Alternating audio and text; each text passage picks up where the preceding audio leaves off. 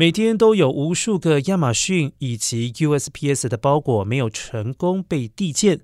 如果这些包裹几个月内没有人领取，那么最终将会被拍卖，或者是出现在本地的旧物市集。